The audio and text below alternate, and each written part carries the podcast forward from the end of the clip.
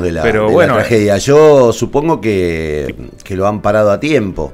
Es absurdo además que, que la gente se balee, se bombardee y diga a alguien, esperen, esperen que está por explotar esto y paren de bombardear y al rato sigan bombardeándose cuando cerraron. No, es, es- es- es delirante. Sí. Es muy absurdo, pero aparte todas las guerras eh, tienen esos pactos que son rarísimos, que son, bueno, comenzamos a las 6, ¿eh? Sí, a las 6. Antes de las 6. Eh, claro, antes de las 6 estamos durmiendo. Comenzamos a las 6, de 6 a 8 nos bombardeamos, no nos sé si cagamos a hay tiro, algo pero, de eso, pero es cierto que hay horarios de bombardeo. pero hay, hay horarios de Lo bombardeo. que pasa es que la, la- la historia milenaria de las guerras ha hecho o ha ido generando usos y costumbres de una cierta eh, moral de guerra, de respetarse los horarios, de, de respetar las armas que vas a usar eh, y demás que, que- ¿A quién le importa si vos vas a querer destruir un país? ¿Quién te va a Claro, pero por, por favor, no jodan a la hora del brunch, porque a esa hora me como un, pedazo- un lemon pie con un cafecito con crema Bueno, moca. y- y- ¿Eh? y al- Lo único que les pido. Y en paralelo, esta reunión en una mesa gigantesca que parece que se gritaban Putin y Macron. Y lo único que definen fue, bueno, un corredor humanitario para los civiles. Civiles que ya han muerto, que ya han perdido sus casas. Y uno dice, si vos dejás salir a los civiles de Ucrania, ¿qué queda después de la guerra? No queda Mm. población por gobernar, no queda nada, queda solamente un país árido, destruido. Sus recursos, bueno, se irán Sí, repartiendo. porque pero- hablan de, de- de una, de, una, de un éxodo de más de 10 millones de personas. Sí. Hasta ahora un millón seguro. Sí, sí, seguro. Seguro de ucranianos. Sí. Los extranjeros ya se fueron todos, que es el 2% de la población. Y el resto que de a poco se va, a medida que avanzan las tropas rusas, se van yendo cada vez más. eh, y, una, y es un problema también, como hemos visto en otros éxodos, de sirios, de africanos eh, en Europa. Es un problema humanitario para toda Europa. Después es un tema a discutir cómo se recibe a cada cual. Eh, No, pero sí, todo- bueno, pero Todo es una multiplicación de es un problema humanitario porque las fronteras, o por más que uno quiera recibir a todo el mundo, eh, eh, es un problema legal, de Todo es una, papeles, una multiplicación de miserias, porque pasan desde las cosas más absurdas hasta las cosas más eh, dramáticas. Las imágenes de ayer de una nena ahí encarcelada, Sí. en- en- amontonada con la gente. Eh, mucha gente lo comparaba con una foto de un niño llorando en Vietnam. Eh, digamos, son imágenes emblemáticas que van a, digamos, van a recordarnos para siempre esta guerra. Lo, lo triste de todo esto, anoche yo lo pensaba, es que de verdad estamos al borde de un... De un desastre. gente- sí, mucha gente lo pone, lo pone, digamos, todo el tiempo en el contexto de, pero esto, no decían lo mismo con tal o con cual. Yo no sé si alguna vez estuvimos tan cerca de un, de un holocausto nuclear como estamos ahora. Y además, de verdad, a esta altura pienso que Putin es un hombre sin ninguna clase de, de- de ética ni de, ni, ni de sentimiento. Y mm, él debería, digamos, cualquier ser humano debería conmoverse frente a las imágenes que genera su propia agresión. Y él parece que al revés, es como que du- du- duplica. Lo triplica. endurece, sí. lo endurece. Eh, yo creo que eh, lo más problemático de esto, además de las muertes, las pérdidas, etcétera, es que deja precedentes de que una fuerza militar como la de Rusia o como la de otros países, si se mueve en contra de, de- de algún país pequeño, lo destruye, lo destroza. Y es problemático por el autoritarismo, por la fuerza del autoritarismo Eh, a mí me parece que y no- por lo que puede infundir en el resto del mundo. No sé, a mí me parece que es al revés, digamos, que hay una, una mirada tan eh, proscriptiva de este tipo de acciones que nos resulta llamativo. Digo, no creo que esto se repita eh, porque no hay, no hay potencias como Rusia que estén buscando la extensión de su territorio tomando otro territorio. Digamos, no, no, no se me ocurre en este momento.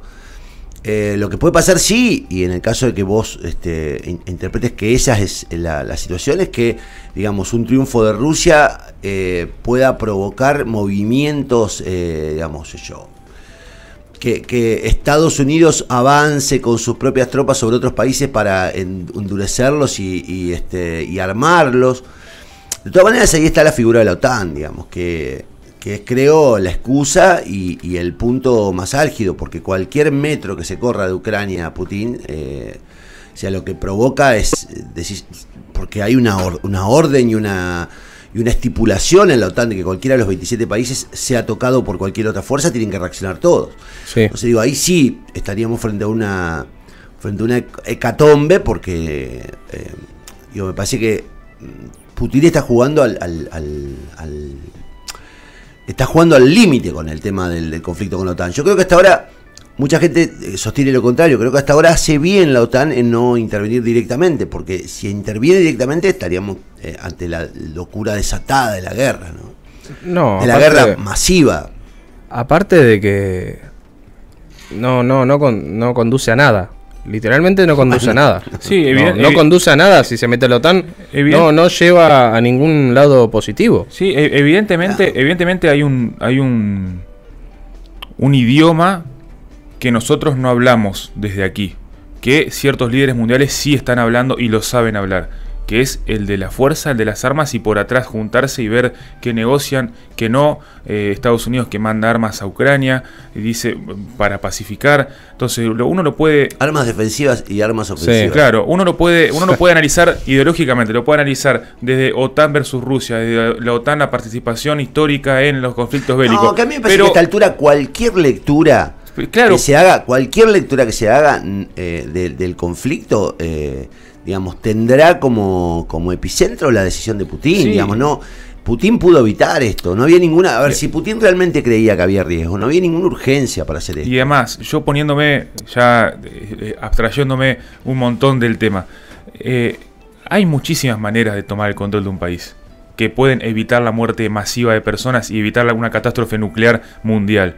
Tenés, pero si vamos a la historia, tenemos un montón de formas de quedarte. No, pero además hay otro tema, ¿cómo lo sostenés? ¿Cómo? Claro, bueno, ¿cuál es tu ¿Cómo lo sostenés? Porque eh, hay algo que queda claro. eh, eh, Rusia podrá tomar el control de Ucrania eh, de manera total. Ahora, ¿cómo lo sostenés en el transcurso del tiempo con millones de ucranianos reclamando la devolución de su territorio? Sí. con el límite de Ucrania con, con, países de la OTAN.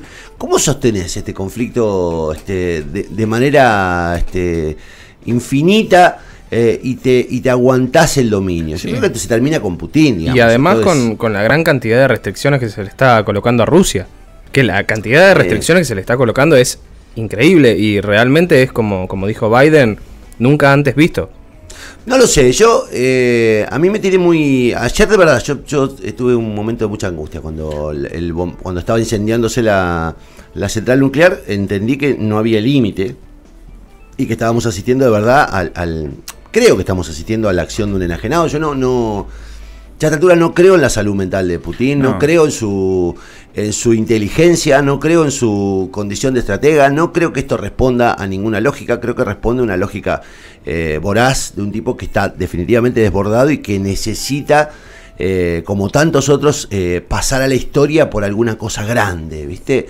Y, y creo que al tipo lo que le interesa es este, dejar esa marca. Ni siquiera creo que eh, para él tenga demasiado sentido su vida hoy. Porque lo que queda claro es que Putin, como pasó con Hussein, está condenado a muerte. O sea, no. eh, o serán los rusos, o serán los. Este, algún espía Sí. bielorruso, o será un chino, o será un, lo que sea. eh, la muerte de Putin es una necesidad humana prácticamente hoy. Porque, o su eliminación, o su detención. Entonces digo, eh, es trágico pensarlo así, pero esto eh, necesita, no sé quién lo dijo ayer, creo que el presidente de Luxemburgo, el, pre- el Sí. premier de Luxemburgo, la humanidad hoy necesita la desaparición de Putin. Es trágico, pero es así, digamos, eh, Putin es un tipo que está ordenando un- una masacre.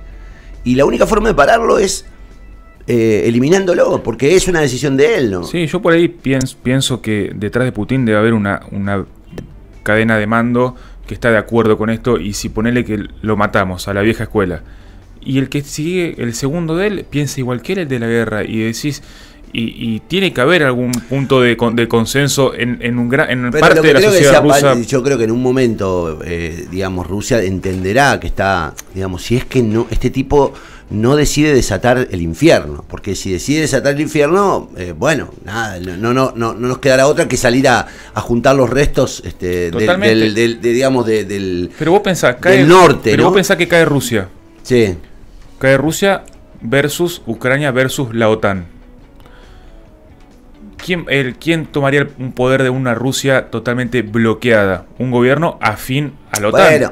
Entonces vos decís, la OTAN una hegemonía mundial, tomando Rusia, te poniendo un... No, está China, pero- está Corea del Norte, hay, hay equilibrios en el mundo. A mí me parece que no. Tampoco es que estamos hablando de modelos, este, digamos, eh, que sean modelos políticos y sociales eh, que, que- que impliquen eh, lo que implicaba en, en en la mitad del siglo XX. Digamos, no es que estamos hablando de comunismo versus capitalismo, digamos, estamos hablando eh, de una Rusia capitalista, de una Sí. Rusia repleta de multimillonarios, estamos hablando de una China eh, que tiene este, un sistema absolutamente capitalista.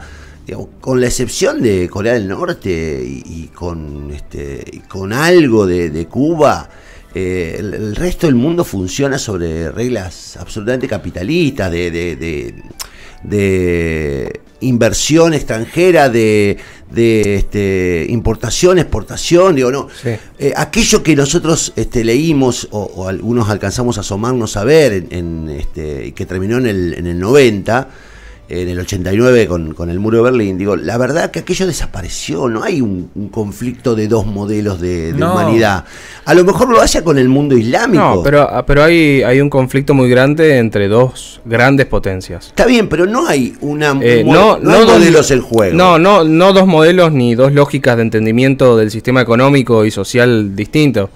Eh, para, para un datazo para aportar, eh, hablando de los magnates millonarios de, de Rusia, eh, hay un magnate ruso en Alemania. Sí, lo vi, lo vi. es absurdo eso. eh, no, no voy a recordar el nombre No, porque no, que nombre imposible. ruso imposible. El que le secuestraron el- el- el barco. Le secuestraron un yate, el yate más caro del, del, del mundo, literalmente. 500 millones de dólares. No, 600. 600. 600 millones de dólares. Tiene un, creo que tiene eh, 150 metros, Y 16 pisos, sí. 16 pisos, tiene un- una de las piletas, si no es la pileta más... Fonavi, sí, sí, un Sí. Fonavi. Eh, la pileta más grande del, del mundo en, en yates, o sea, Bueno, pero eso de los rusos se multiplica en, en todo el mundo la economía mundial, digamos. Sí. Vos lo ves en el negocio del fútbol, lo ves en el negocio de la criptomoneda, lo ves en el negocio eh, de lo- del tráfico, de- del, del negocio de petróleo, lo ves, digo, Rusia, eh, a diferencia de lo que era la Unión Soviética, Digo, Rusia es un país profundamente capitalista que depende en, en- en una enorme medida de los niveles de, de- de comercio internacional, digamos. Eh, no, no se puede comparar esta realidad con la realidad de- del siglo XX. Algunos replican esto como si fuera lo mismo. Digo, no es lo mismo, no, no. tiene nada que ver. Y Este, Rusia es esos temas, plantearon esos temas es, es con fa- falta, no, no tienes asidero, no tenés argumento. A mí me pasó lo mismo que a vos. Estos días fue, eh, por más que uno lee, por más que intenta descomprender los líderes, de profunda angustia por la gente de- y de, no ver un futuro pacífico cercano y de pensar en qué va a quedar de Ucrania o qué va a quedar de Rusia, también de parte de Rusia, es realmente tierra arrasada. Y, so- y las guerras ya poniéndome en un plano un poco más teórico, las guerras siempre la, eh, paga la gente, la clase media, la gente, porque Putin será Putin, si se muere, se muere, el hijo se- seguirá siendo millonario y, Zelensky seguramente también.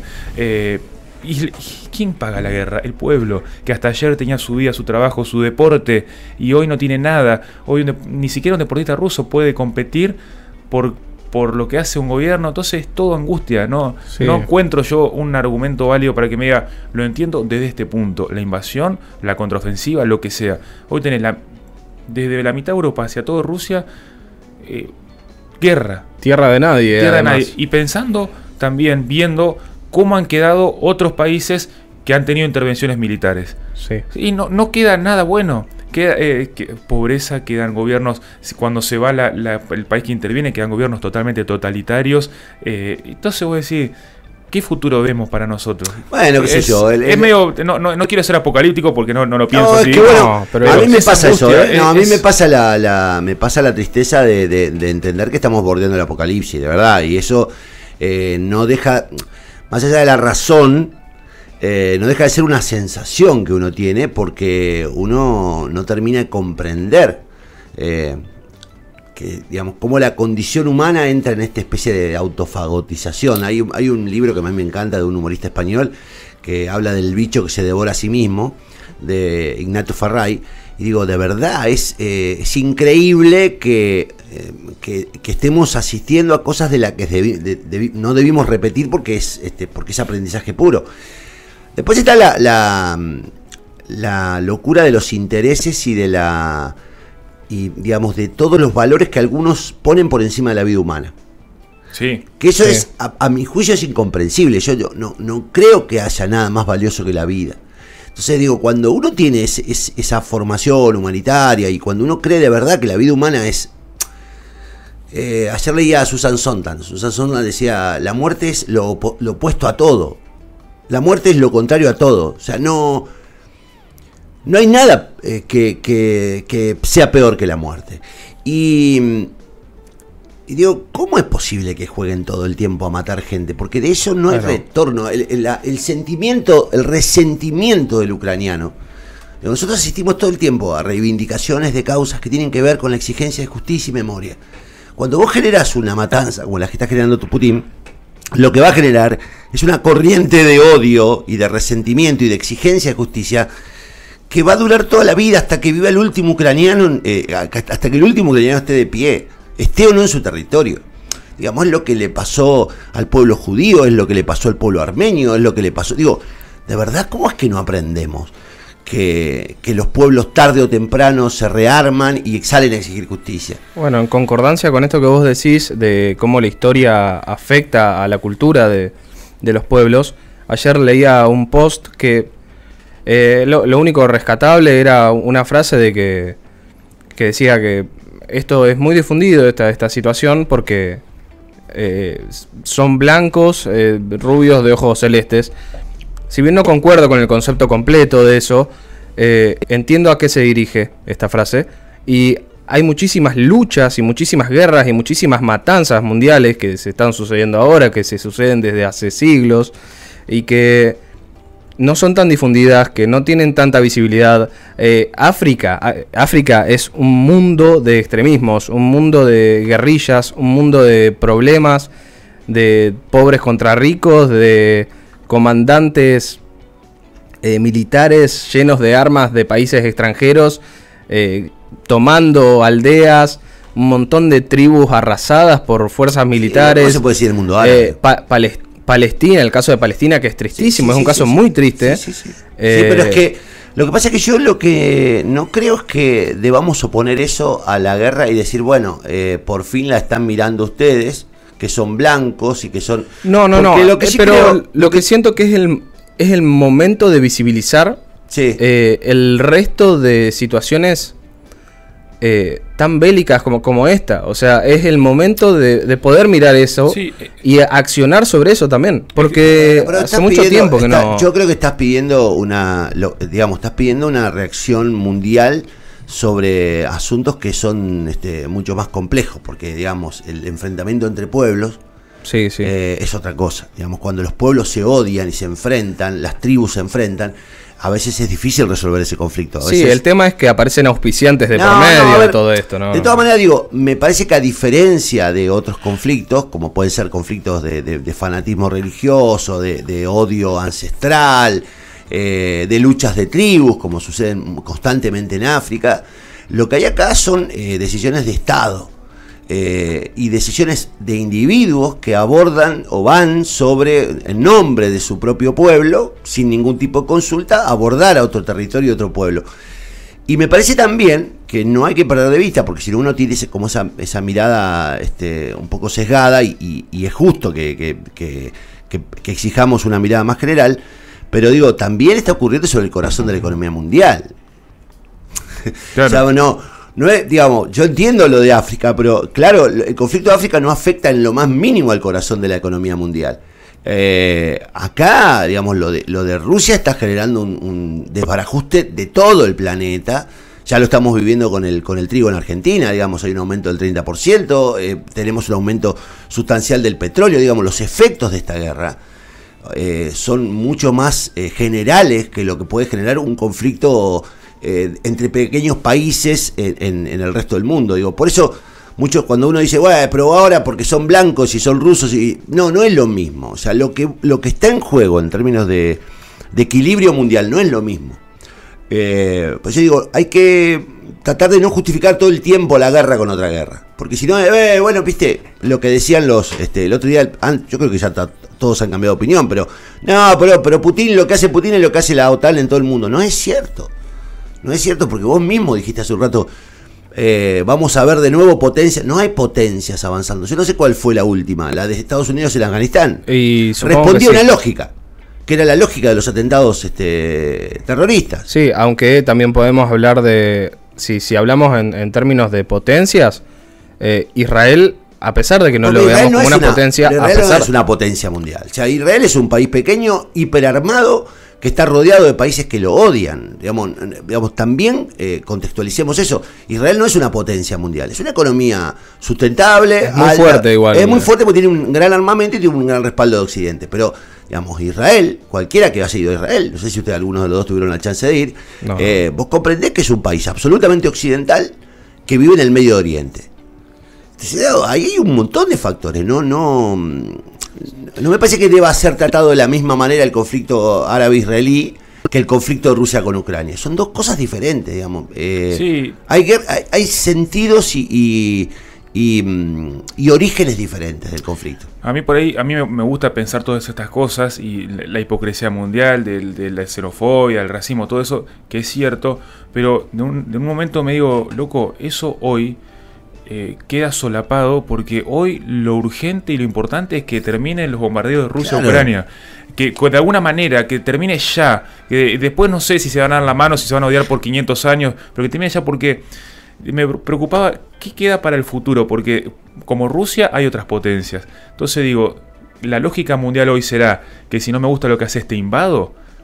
Y que, que genera una, una inseguridad mundial tremenda, porque ¿qué van a hacer los otros, otros países? Bueno, que es lo que planteó Pancho, digo, eh, no sé si la lógica es Ojalá que equipado. no, no, ojalá que no. Porque en, en definitiva yo digo, cualquier otro movimiento de Rusia en, en sentido hacia Occidente es definitivamente porque si va sobre Finlandia o va sobre Noruega o va sobre Suecia o va sobre cualquier país de la OTAN, es la, es- es la catombe. Digo, ahí sí hay un, hay un punto, está bien, Finlandia y, este, y Suecia no son todavía parte de la OTAN, pero prácticamente lo son porque son parte de la Unión Europea.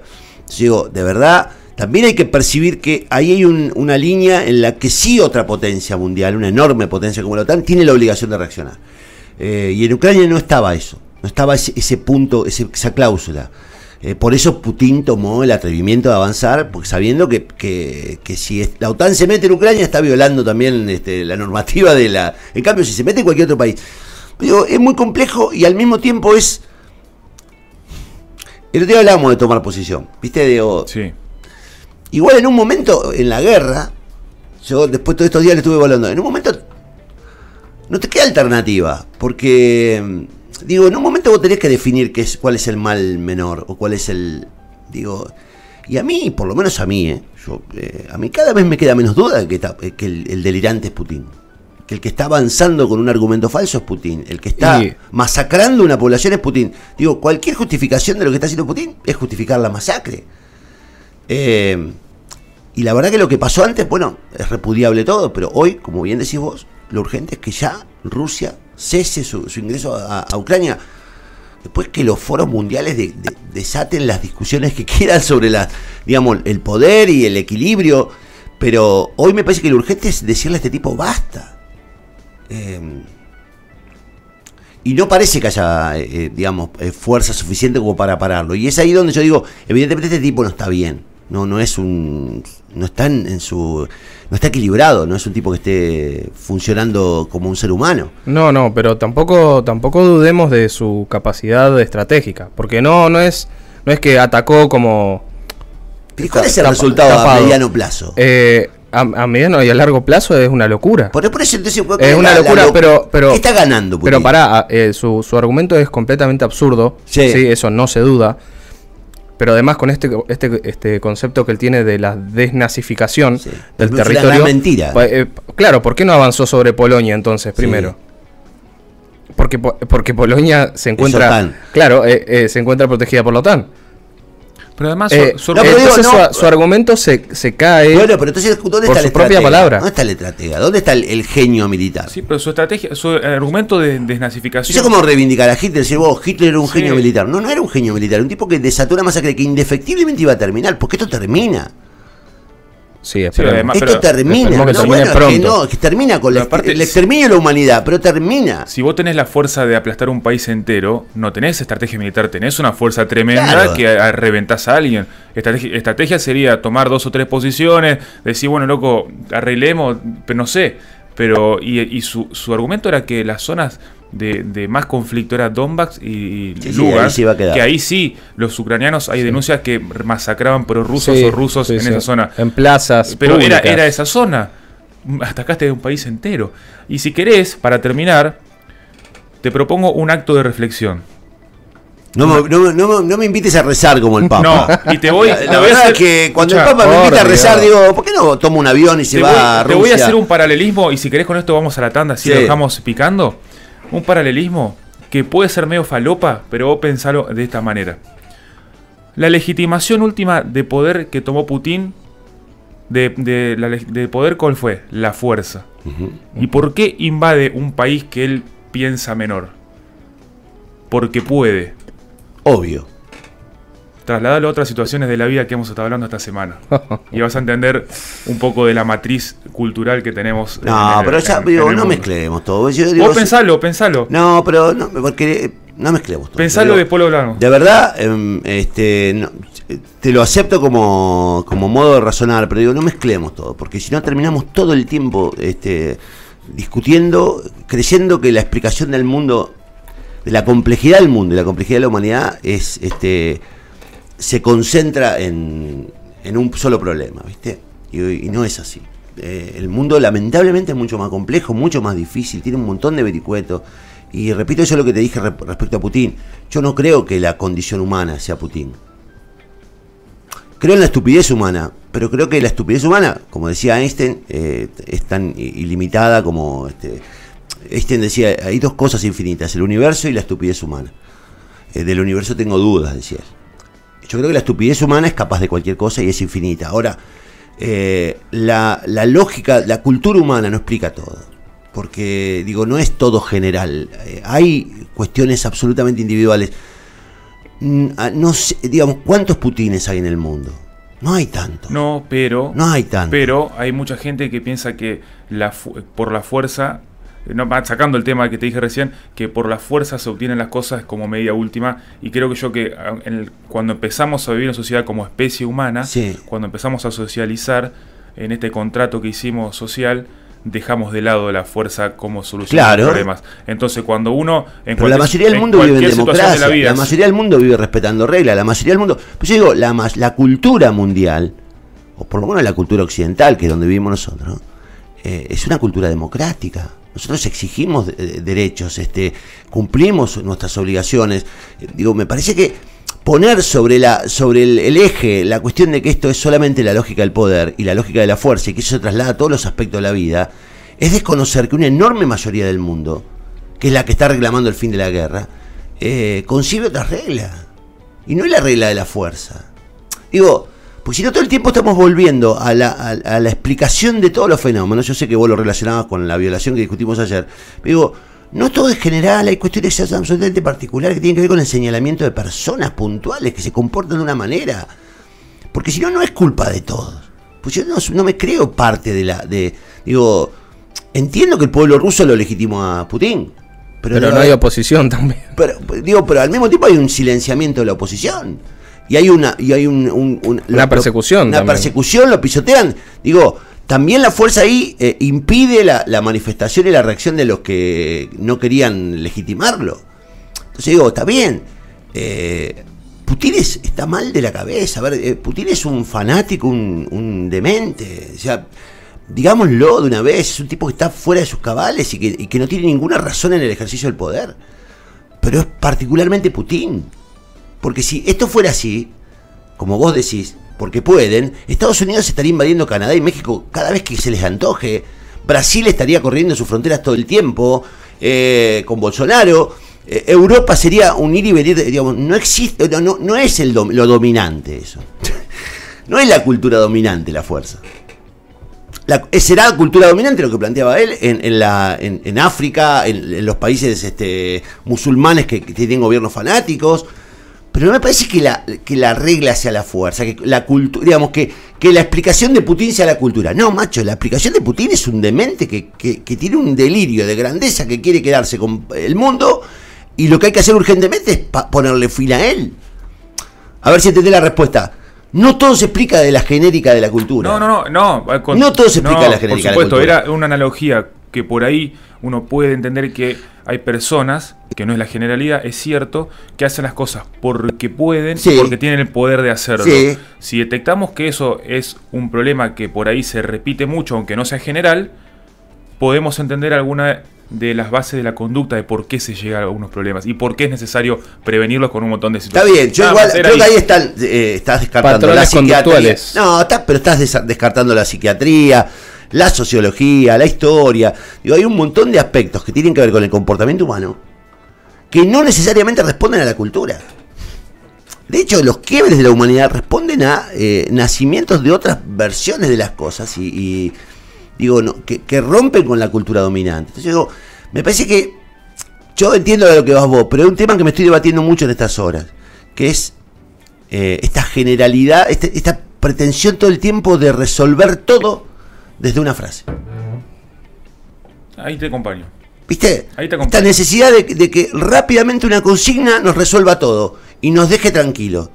Y lamentablemente no es fácil resolverlo, ¿viste? Digo, no es tan sencillo, no todos somos dueños de la verdad. Hay gente que estudia mucho tiempo, muchos años, que investiga, eh, que digamos, y de verdad a veces nos, nos encontramos con trazos de- del, del ciudadano común que pretende explicar todo desde un video de YouTube Sí, sí. o desde la reiteración de un video de YouTube. Y la verdad que, digo, en ese sentido creo que hemos roto el respeto por, por la ciencia, por el científico, por el estudioso, por el tipo que, que digamos, que demanda, eh, que, que le pone su vida al, al servicio de una, de un, de- del estudio de algo, y que viene a ser repelido o, o, mm, digamos, o contrariado por gente que nunca leyó un libro y que a- apenas vio un video de YouTube. Pasa mucho con las vacunas, pasa mucho con, eh, digamos, de verdad hay como una especie de cultura de opino de todo desde una consigna porque me gustó y porque en el fondo me da la tranquilidad de, que me está dando la explicación y a lo mejor no es la explicación completa. Porque a lo mejor hay un montón de otros factores que no tienen que ver eh, o que no son alcanzados por el conocimiento vulgar. Y yo sé que es difícil frente a eso. Digo, es difícil porque a mí me pasa todo el tiempo esto de no entender. No, Eh, sí, y no es fácil En entender. todas estas No, cosas no, que estamos hablando, por- y, y a mí me alegra por eso, por ahí compartir estos espacios. Obvio que sí, está porque- bueno charlarlo, No, me alegra, me alegra ¿por qué? Porque uno por ahí comparte lugares donde la respuesta del otro es que te explica con una conciencia. Esto es así. Sí. Y, y estar en Es un evangelio en el fondo. Escucha, es la y- reiteración y- del- y- del- de lo que uno viene combatiendo hace años, que es el dogma. Porque digo, loco, no me respondas con un dogma, porque el dogma no termina, no, no hace otra cosa que reproducir dogmas, digamos, Sí. y, y gente que se comporta como evangelistas en lugar de comportarse como seres humanos que intentan comprender Sí, la y- complejidad del ser humano. Y por ahí me, me, me- me hace, me, enriquece, digamos, que en todas estas charlas surjan más cuestionamientos Obvio que que sí, certeza, sí. porque bueno, eh, cuando uno tiene mucha certeza, eh, no, no deja lugar al. al- Yo no tengo al- ninguna certeza, te juro que no la tengo. Entonces, no tener, la tengo. tener tantas así contradicciones, cuestionamientos, preguntas, eh, está buenísimo. El Yo lo decía mejor- ayer. Sí. El mejor camino para aprender es cuestionarse. y No, pero además preguntarse, yo lo decía ayer. Justamente, eh, ¿no? Ayer lo dije, no sé, acá o. No, acá no. No, lo hablaba con alguien ayer acá a la tarde, con Anita y con, con, este, con alguien que vino a, conversar sobre un, trabajo. Digo, ayer a mí, eh, y esto es una especie de autobombo, a lo mejor hay gente que se aburre, Anita en este momento estaría golpeando ¿no? el vidrio porque hace como media hora estamos hablando, pero digo, ah, yo celebro tener un lugar donde reflexionar. Eh, donde compartir con la gente debate, donde no tener exclusivamente conclusiones, donde, digamos, cuestionar. Y ayer a mí me pasó algo, se los digo de corazón, se los digo con, con cierta emoción.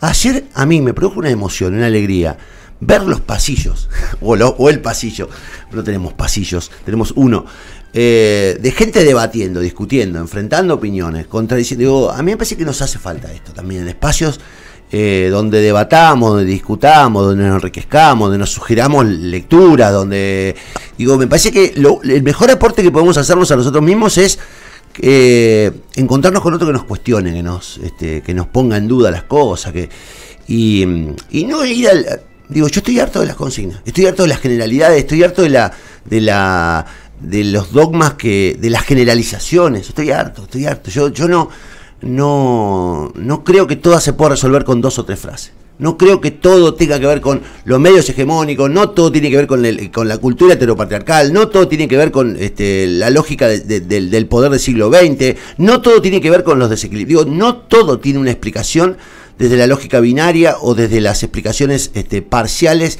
de algunos colectivos. Lamentablemente el mundo más difícil.